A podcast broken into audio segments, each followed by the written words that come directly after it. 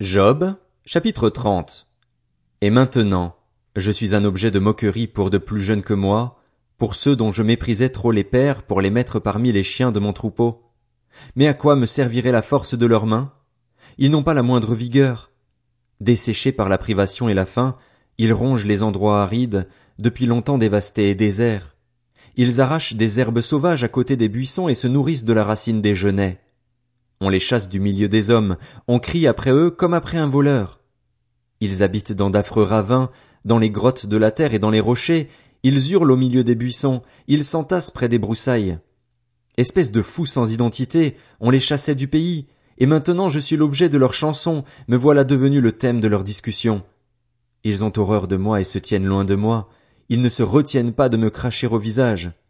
Puisque Dieu m'a privé de ressources et m'a humilié, plus rien ne les arrête. Ces misérables se lèvent à ma droite et me tendent des croche-pieds. Ils se construisent des chemins jusqu'à moi, mais c'est pour ma ruine. Ils me coupent tout issue et travaillent à ma perte, eux à qui personne ne viendrait en aide. Ils affluent comme par une large brèche, ils se précipitent au milieu des décombres. Des terreurs m'assaillent.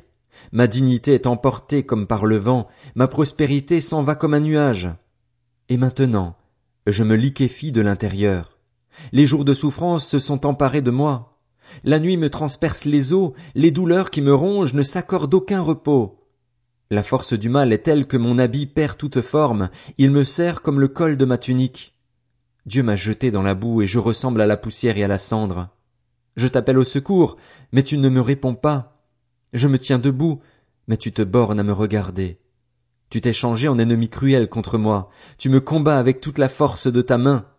Tu me soulèves et me fais voler au-dessus du vent, tu me dissous au plus profond de moi-même.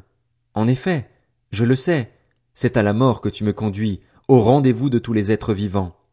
Cependant, celui qui va sombrer ne tend-il pas les mains?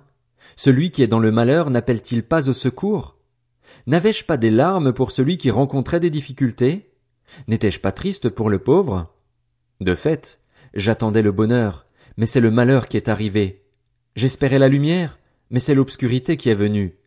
Je suis sans arrêt profondément bouleversé. Les jours de souffrance m'ont surpris. Je marche noirci, mais pas par le soleil. Si je me lève en pleine assemblée, c'est pour appeler au secours. Je suis devenu le frère des chacals, le compagnon des autruches.